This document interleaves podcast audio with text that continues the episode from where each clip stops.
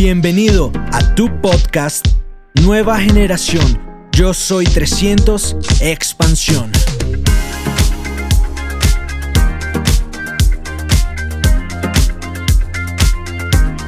Buenas noches.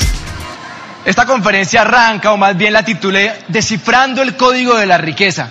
Porque desde hace mucho tiempo, constantemente me preguntaba, ¿por qué hay gente que logra unos resultados en la vida desde el punto de vista financiero totalmente sobresalientes? ¿Y por qué hay gente que pasa sin pena ni gloria? ¿Alguna vez te has preguntado eso? Y de pronto uno puede darse algunas respuestas a, esa pregunta. No puede decir, no, pues porque de pronto esta persona tuvo cierta educación y esta no. Pero empieza uno a revisar casos y se da cuenta que hay gente sin educación que tiene un resultado económico bien interesante y hay gente con más o menos buena educación con un resultado súper promedio. Yo todo el tiempo me estaba preguntando ese tema, sobre todo desde que estaba antes de acabar la carrera. Me acuerdo que comparto clase con un, con un pelado, con un muchacho seis meses menor que yo, de origen judío, ¿no? Si yo les digo a ustedes rápidamente, judío, rico o pobre, ¿ustedes qué dicen? Tienen plata casi todos. Y este tipo me había contado que había empezado una empresa con gente de su comunidad, y estoy hablando del año noventa y tantos, hace muchísimo tiempo, y ya estaban generando 50 millones de pesos mensuales de ingreso. Eso sí, eh, era bien viejo, tenía 21 años de edad. Entonces me puso a pensar un montón de cosas. ¿Cómo así? ¿Qué es lo que hace cierta gente para tener ciertos resultados? Descifrando el código de la riqueza. Es como descifrar un código. Es como una, una combinación de una caja fuerte. Toca saber qué, qué combinación poner, qué combinación de números poner para que el resultado se dé. ¿Y por qué? Porque yo creo que en la vida muchas veces hemos tenido un montón de, de, programación por medio de nuestros padres, profesores, la gente con que convivimos, que nos empieza a meter información que nos dice que nosotros no podemos lograr ciertas cosas. Como dice la lámina, usted no es pobre, usted es empobrecido. Nos meten tanta información, muchas veces basura, que desafortunadamente no nos lleva a donde queremos llegar. Yo quiero hacerles una pregunta. ¿Quiénes de los que están aquí en el salón quieren ser financieramente exitosos en la vida? Una cosa es querer, ¿no? Ahora, ¿quiénes piensan realmente que van a ser financieramente exitosos? Ay, tan bonito. Todo levantando la mano.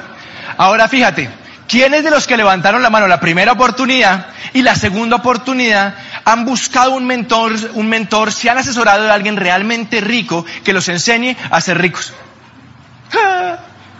O sea, eso es como si yo quiero ser médico, si me apasiona en la vida fuese a ser médico y yo no paso por la escuela de medicina. Así sea médico general de los siete años, los cinco marrular más internado. No soy médico, no voy a poder operar como médico, por lo menos legalmente hablando. Exactamente yo me di cuenta que es lo mismo. Queremos ser exitosos financieramente hablando, pensamos que vamos a ser exitosos financieramente hablando, pero muchas veces nunca nos hemos tomado el trabajo de identificar personas exitosas y ver qué diablos han hecho, qué han ejecutado, cómo ven el mundo, cómo piensan, cuál es su sistema de creencias para ser ricos. Y eso es bien, bien, bien interesante. ¿Y por qué hablo de esto? Porque hace mucho tiempo conocí a este señor el que sale ahí en la, en la diapositiva. Él se llama Thomas Corley. Es un tipo rico y exitoso, tiene un magister en impuestos. Pues lo interesante es que este tipo hace mucho tiempo le dio por tomarse un año sabático. Se retiró lo que estaba haciendo y se tomó cinco años para poder identificar qué lleva una persona a ser rica y qué lleva una persona a ser pobre o a tener resultados mediocres financieramente en la vida. Y particularmente lo que el tipo hizo es que documentó, él documentó las actividades diarias de 233 personas ricas y de 128 personas pobres. Ahora, no solamente lo hizo en Estados Unidos, lo hizo en Centroamérica, América del Sur, Europa, eh, Asia, la cuenca del Pacífico, en un montón de regiones empezó a convivir, a documentar las actividades diarias. ¿Por qué? Porque los seres humanos somos seres de hábitos. ¿Cómo te explicas que hay dos personas de la misma edad, nacen en el mismo barrio, misma condición socioeconómica, personalidades, digamos, parecidas, y uno se vuelve sobresaliente en exceso financieramente hablando, y el otro se queda ahí en el remojo, se queda ahí sin prosperar. ¿Por qué? Por lo que hicieron todos los días. Y saco un estudio que es bastante largo, y yo saqué de ese estudio algunos, algunos ítems que me llamaron muchísimo la atención entre ricos y pobres. Mira lo que él dice. El 6% de la gente rica juega la lotería. Versus el 77%, 77% de la gente que no es rica, o más bien que es pobre. Encontró que el 80% de la gente rica está enfocado en por lo menos una meta. Tienen por lo menos una meta versus el 12% de la gente que no tiene plata. Es como si la gente que no tiene recursos estuviera tan metida en el día a día, tan metida en lo urgente, lo que tiene que hacer, que nunca logran hacer un alto en el camino e identificar algo que realmente quieren lograr para empezar a hacer algo en pro de eso que quieren lograr. Esta me encanta. Encontró que el 83% de la gente que tenía, que eran muy ricos, el 83% le prestaban muchísima atención a asistir a las reuniones escolares de sus hijos versus el 13% de la gente que no tenía plata. Yo empecé a leer por qué, me pareció curioso ese punto. ¿Sabes por qué? Porque les parecía muy importante saber qué profesores, cuáles eran los profesores que estaban influenciando en sus hijos. ¿Cómo veían el mundo esos profesores? ¿Qué pensaban con respecto a la prosperidad, del dinero, del emprendimiento esos profesores? Para saber si en casa tenían que ajustar algunas cositas o si estaban más o menos bien con esos profesores. ¿Qué más encontró? Mira esto. 66% de la gente con plata le dedicaba por lo menos 5 horas al mes a hacer networking versus el 26% de la gente pobre. ¿Qué es networking? Ellos identificaban gente experta en diferentes campos y los invitaban a comer, a tomar un café, a almorzar para poder nutrirse de esa mente de, de esa persona, o sea, para poder aprender cómo estaba viendo el mundo, por lo menos cinco horas en el mes. 8% de la gente rica cree que la riqueza depende de la suerte versus el 79% de la gente que no tiene plata. Cuando tú crees que tener plata depende de la suerte, automáticamente ¿qué estás haciendo?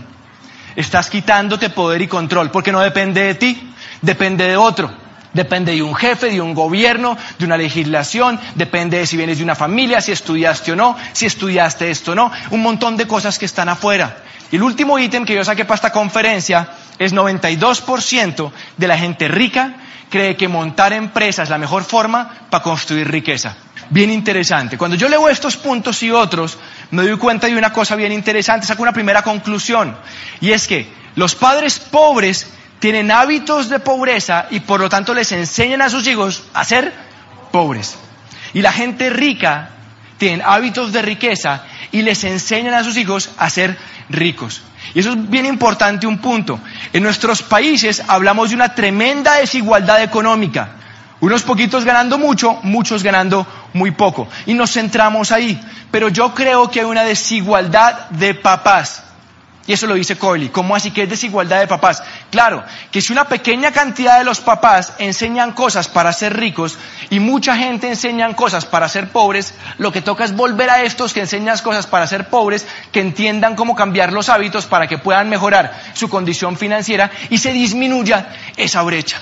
Y yo empiezo un punto en mi vida en que empiezo a revisar toda esta información y yo me encuentro trabajando en ese momento en una compañía multinacional, digamos que apetecida por muchos en el sector financiero, un buen cargo, pero llegó un punto en que yo me empiezo a preguntar ciertas cosas. Empezaba a mirar gente que me llevaba 5, 10, 15 años y empezaba a mirar cómo vivían, cuál era su calidad de vida, cuánto ganaban el tiempo libre y empecé a incomodarme.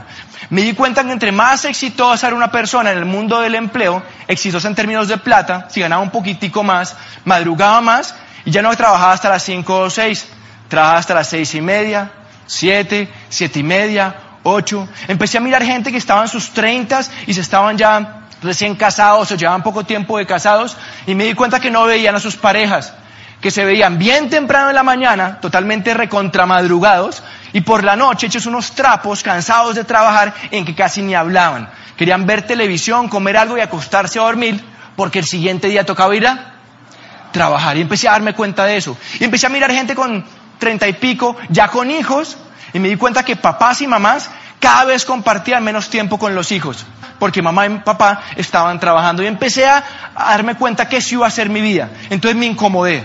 Y como me incomodé, estaba buscando. Y como decía Coley, que el 92% de la gente rica creían que para construir riqueza era clave montar una empresa, yo empecé a decir, ¿qué diablos monto?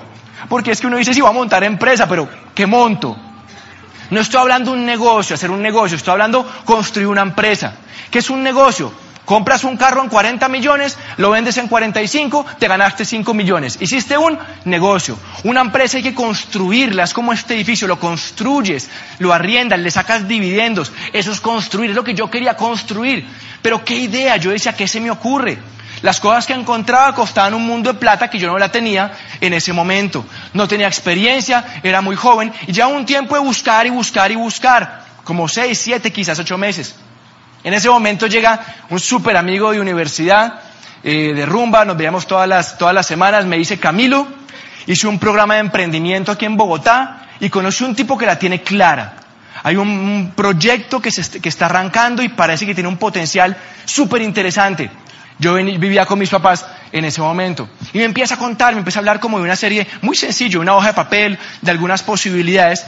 Pero cuando me empieza a contar para, me dice, oiga, si tiempo y dinero no fuera problema, ¿usted qué haría? O sea, no, le falta plata, tiene el tiempo para disfrutarlo, ¿usted qué haría? Yo le decía, ¿cómo así, Juan Ricardo? Sí, sí, piense que es imposible fracasar. ¿No? Piense que, que puede hacer lo que quiera con su plata. ¿Cuáles son sus sueños? ¿Usted qué haría? Y fíjate, yo tenía 23 años de edad y ya yo empezaba a tener un montón de, de, techo en, mis perspectivas, porque lo que yo veía que me esperaba era trabajar 30, 35, 40 años para otro. Y cuando Juan Ricardo me hace esa pregunta, yo le digo, no, pues de pronto esto o esto. Y me dice, póngalo en una lista, hagamos una lista de sueños. Y empecé a hacer una lista de sueños. Pero yo te pregunto a ti, ¿tú qué harías si tiempo y plata no fueran problema? ¿Cuáles son tus sueños? ¿Qué es lo que tú quieres buscar? ¿Qué te hace realmente feliz? ¿Cuál es tu pasión realmente? Si no tuvieras ese estrés, ¿tú qué harías? ¿Qué harías si fuera imposible fracasar? Y yo anoté, por ejemplo, Juan, yo no quiero depender de un trabajo. Yo empecé a darme cuenta que el valor que regía mi vida era la libertad. No tenía tan clara esa palabra, pero, pero sabía que era eso. Quería la plata y quería el tiempo y quería algo que me diera un sentido de trascendencia a mi vida. Yo quería algo así. Era libertad. Y yo pensaba que si, que si crecía corporativamente hablando, la, jaula del empleo iba a cambiar las barras de hierro a bronce, bronce a plata, plata a oro, pero iban a seguir siendo siendo una jaula, iban a seguir siendo barras, y no quería eso. Yo no quería estar hasta mis 55, 60 años trabajando para otra persona, yo no quería eso. Sentía que la vida era muy cortica y que se me iba a pasar muy rápido trabajando para otro, así el puesto fuera bueno. Y anoté, ¿sabe que yo quiero tiempo para mi familia? A mí nunca me faltó nada, afortunadamente. Mi papá sigue trabajando como médico, un médico muy exitoso, ingresos muy altos, pero yo tuve papá desde sábado a las 2 de la tarde y domingo. Estaba trabajando, él salía a 6 de la mañana, llegaba a 8 de la noche, y pues yo no lo veía por la mañana y cuando me acostaba era el besito buenas noches y no más. No tenía relación con mi papá cercana hasta los 18 o 20 años. Y yo dije, ¿sabe qué, Juan? Yo quiero cuando tenga hijos poder compartir tiempo con los hijos. Y con mi esposa. No estaba casado, no tenía hijos, pero me quería casar después y quería tener hijos después y quería poder compartir, saber lo que es vivir una familia, no tener una familia, vivir una familia. Y entonces me dice Juan, bueno, le digo, bueno, ya, ya, paremos acá. ¿De qué se trata esto? Y me dice Camilo, hay dos cosas que usted tiene que tener claras. Si entiende esas dos cosas, usted tiene posibilidad de entender este negocio. Le dije, bueno, ¿qué tengo que entender? Lo primero que me decía Juan es, oiga, ¿usted es consciente que todos los meses o cada quincena o lo que sea compramos cosas? Le dije, sí, sí, ¿entiende eso? Yo le dije, sí, lo entiendo. Me dice, perfecto, vamos a pasar al siguiente punto. Lo siguiente que tiene que entender es que la forma en que los productos están llegando a un mercado ha empezado a cambiar. Antes pasaban, como está ahí arriba, a través de una cadena de intermediación larga, fortalecida por la publicidad, pero ahora, me decía Juan Ricardo, ahora con la aparición de Internet eso está cambiando. Los, consumidores podemos comprar directamente a las fábricas. Podemos hacerlo así. Y eso trae unos beneficios. Yo le, me dice, ¿entiende esto? Yo le dice, sí, sí, yo entiendo esto. Me dice, ok, la oportunidad de qué se trata. En este proyecto, cualquier persona emprendedora puede conectarse con la fábrica por 28 mil pesos. Le dije, ok, ¿qué hago al conectarme con la fábrica? Me dice, mire, usted hace lo siguiente. Número uno, redirecciona su consumo. Todo eso que está comprando en otro lado, donde sea que esté comprando, ya no lo compra ya y lo que esté disponible en su negocio lo compra de su propio negocio a través de ese código que lo conectó con el fabricante. Me dice, ¿usted es capaz de hacer eso? Le dije, cambio mi lugar de marca. Con el código dejo de comprar acá y me compro a mí mismo con el código. ¿Es así? Me dijo, sí. ¿Qué más hago? Me dice, usted empieza a crear una comunidad. ¿Yo qué es eso? Un grupo de personas que hacen lo mismo que usted. Compran un código que los conecta al fabricante y cada uno de ellos dejan de comprar donde estén comprando y empiezan a comprar directamente al fabricante. Y empieza a crear una red, una comunidad. Le digo. ¿Y cómo aprendo a hacer eso? Me dice, clave, usted se educa. Se educa para convertirse en profesional. Y me preguntaba, Camilo, ¿usted cuánto le tardó llegar ahorita para graduarse en ingeniero industrial de la Universidad de los Andes en Bogotá. Yo dije cinco años. Me dijo exactamente igual, usted se educa, se educa, pero para, para tomar esto y lograr que sea para usted algo con un potencial empresarial. Me dice Camilo, ¿me entiende? Y yo le digo, sí, más o menos, Juan. En la medida que esa red sea más grande, se mueven más volúmenes y más volúmenes, pues generan normalmente un mayor ingreso. Y yo empecé a hacer un cálculo, que siempre lo explico con esa laminita. Y quiero preguntarte a ver si tú lo ves eh, para ti, si ves que esto es posible. Ahora que yo decía, ok, ¿qué tal que me empiece a volver bueno en este asunto? Y arme una red dentro de los cuales haya 100, que cada uno sea responsable por un millón. ¿Cuánto facturaría ese negocio? 100 millones al mes. Y dije, ¿qué tal que me vuelva profesional en esta vaina? Y arme una red dentro de los cuales por lo menos haya mil. Mil responsables por un millón cada uno. ¿Cuánto da mil por un millón? Mil millones de pesos mensuales. Y eso me quedó retumbando, porque yo sé, y todavía sé, que montar un negocio que venda mensualmente mil millones de pesos al mes no es fácil. Y si lo montas requiere, requiere, una inversión importante, pones en riesgo esa plata, probablemente tienes que dejar lo que estás haciendo para dedicarte a eso. Yo sabía que poder generar una empresa que vendiera mil millones de pesos al mes era algo interesante. Lo que tenía que descubrir es que fuera real, que tuviera un potencial serio, que valiera la pena de mi tiempo y que realmente pues se pudiera hacer. Entonces yo, yo entiendo esto y le digo, bueno, pero hay un montón de cosas por allá medio raras, ¿no? Uno oye todos los días pirámides, esta empresa, esta empresa, ¿con quién? O sea, ¿con, ¿con quién armamos esa red? ¿Cómo lo hacemos? ¿Cómo sé yo si lo hago con esta o lo hago con esta? Y la gente puede opinar lo que quiera. Y a mí las opiniones siempre me resbalan. Porque hace mucho tiempo yo empecé, empecé a aprender, fue investigar. ¿Investigar quién? ¿Qué dice la gente que tiene los resultados? ¿Qué dice la gente que es reconocida? ¿Qué dice la gente que sabe? Empecé a mirar. Y hay un tipo en el mundo que se llama Michael Klaus. Lleva 22 años desde la academia en la Universidad de Chicago documentando casos de éxito en mercadeo en red. Y este Michael Klaus saca un listado de las 25 compañías mejores, según él, de mercadeo en red. No es mi cuñado ni es tu vecino, ¿no? O sea, la opinión de él más o menos vale. Y saca 25 empresas. Y la primera, él dice, Amway. Y mira el criterio bien interesante, uno de los criterios por los cuales quedó de primera. Dice, la compañía debe, llegar, debe llevar en el mercado por lo menos 10 años. Y yo pensaba, ¿no sería al revés, más bien? Entre más nueva, más oportunidad de crecer. Y entonces empecé a leer y a documentarme, para que te quede claro. En los últimos 30 años en el mundo, más o menos es un promedio, cada año han nacido legales mil compañías de mercadeo en red cada año por los últimos 30 años. ¿Cuánto da eso? ¿Mil por 30? 30 mil. Empresas legales, no estoy considerando todo lo que son ilegales y sistemas piramidales, 30 mil. Ahora, ¿saben ustedes cuántas de esas 30 mil han logrado pasar la barrera de 10 años? No llegan a las 60. No son ni 60. Entonces, como soy medio numérico, yo cojo, démosle el beneficio de la duda, 60 dividido 30 mil, y si tú lo haces en tu celular, eso te da la brillante suma de 0.2%. Eso es lo mismo cuando yo me montaba hoy en el avión de Bogotá a Cali, me montaba ahí tranquilito, cinturón de seguridad, cogí la revista y llega el piloto y dice, eh, bienvenidos señores y señores a su vuelo 9715 con destino a la maravillosa ciudad de Cali. Quiero contarles que la posibilidad de llegar a su destino es 0.2%. ¿Quién se queda dentro del avión? Nadie. Nadie.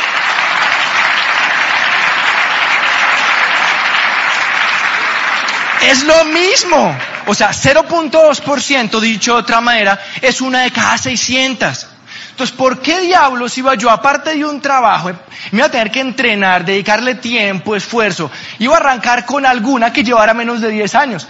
No es que no pudiera pasar los 10 años, pero era una entre 600, tenía 0.2%. Entonces para mí era mucho más inteligente arrancar en una que hubiera pasado los 10 años porque ya estaba dentro de, estaba al otro lado, pues lo otro me di cuenta que no era tan inteligente desde el punto de vista empresarial. Entonces eso me quedó claro. Y bueno, a muy, a muy, el tipo dice que es la número uno y empecé a leer otros criterios y, lo entendí.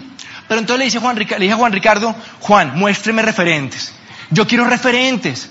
Muéstreme gente realmente que ha logrado transformar su vida y llevar este negocio a lugares increíbles. Yo, yo quiero saber, quiero conocerlos.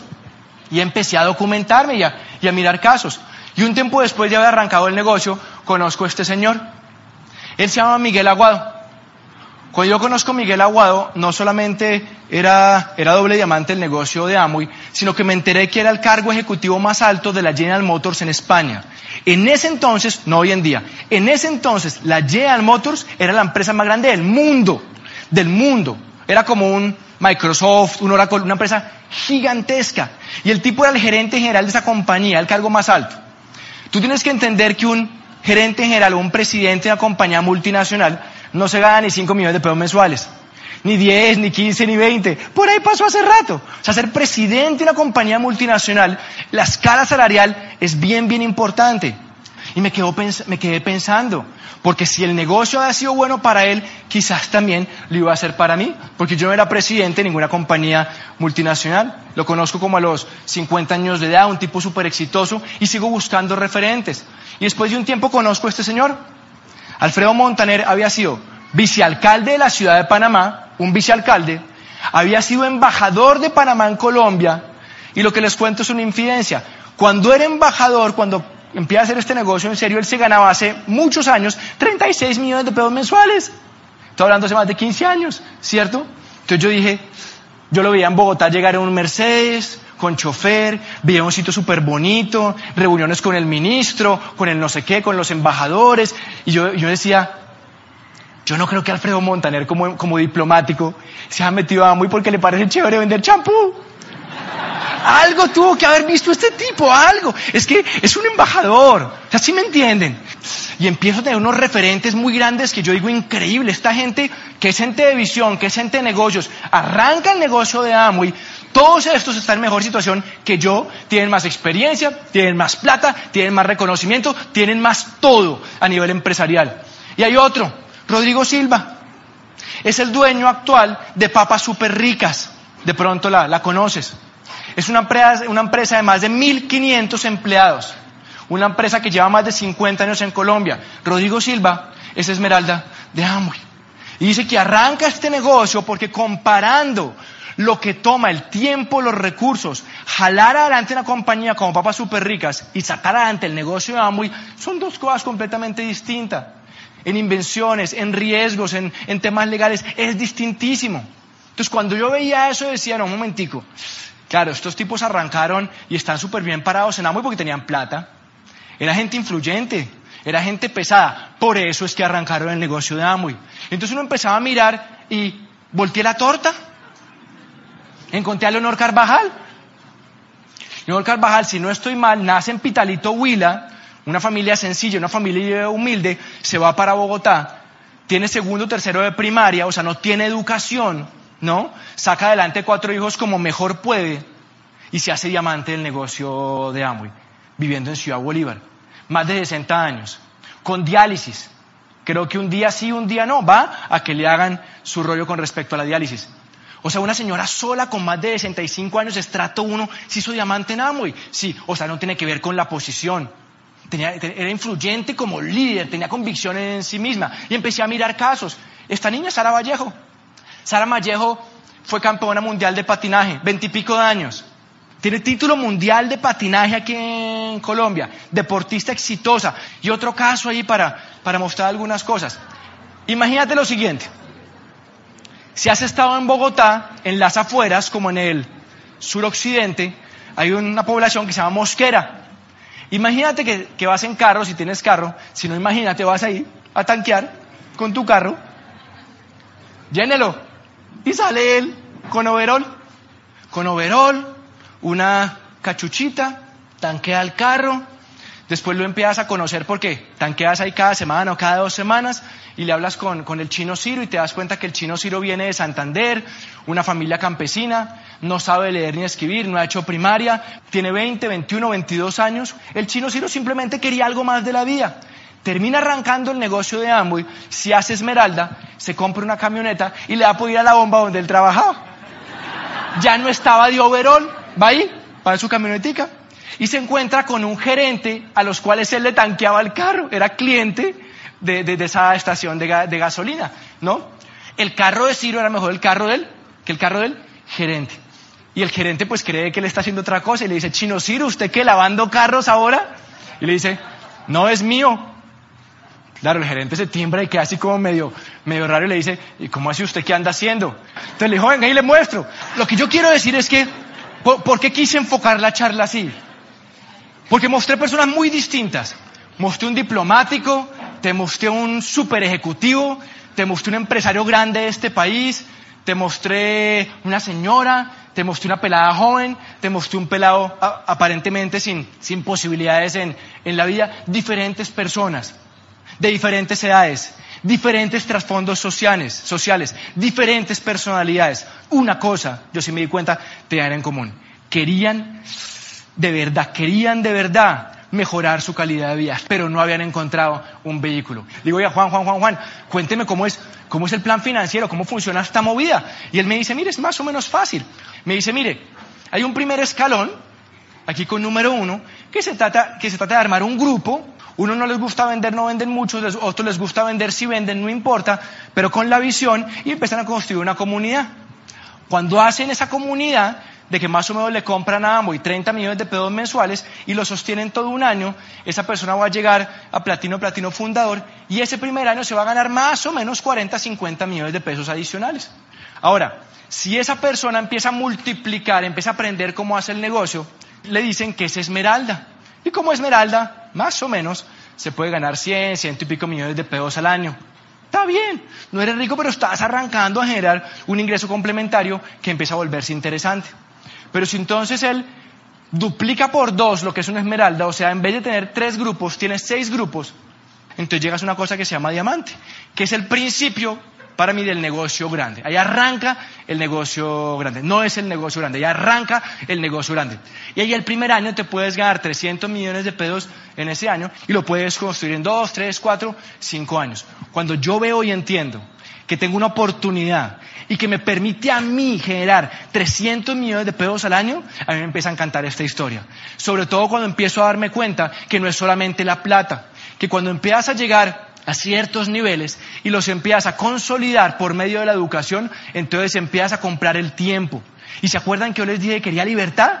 Entendí que por medio de este negocio no solamente pueda tener el ingreso, sino también pueda tener el tiempo y me encantó. Pero hay una cosa clave y con eso quiero cerrar. Yo estaba buscando. Este negocio es de buscar al que está buscando. Y si tú estás buscando realmente una vida mejor, más tiempo, emprender, créeme, con esta oportunidad tú puedes salir adelante si estás dispuesto a tomarla en serio a través de la educación.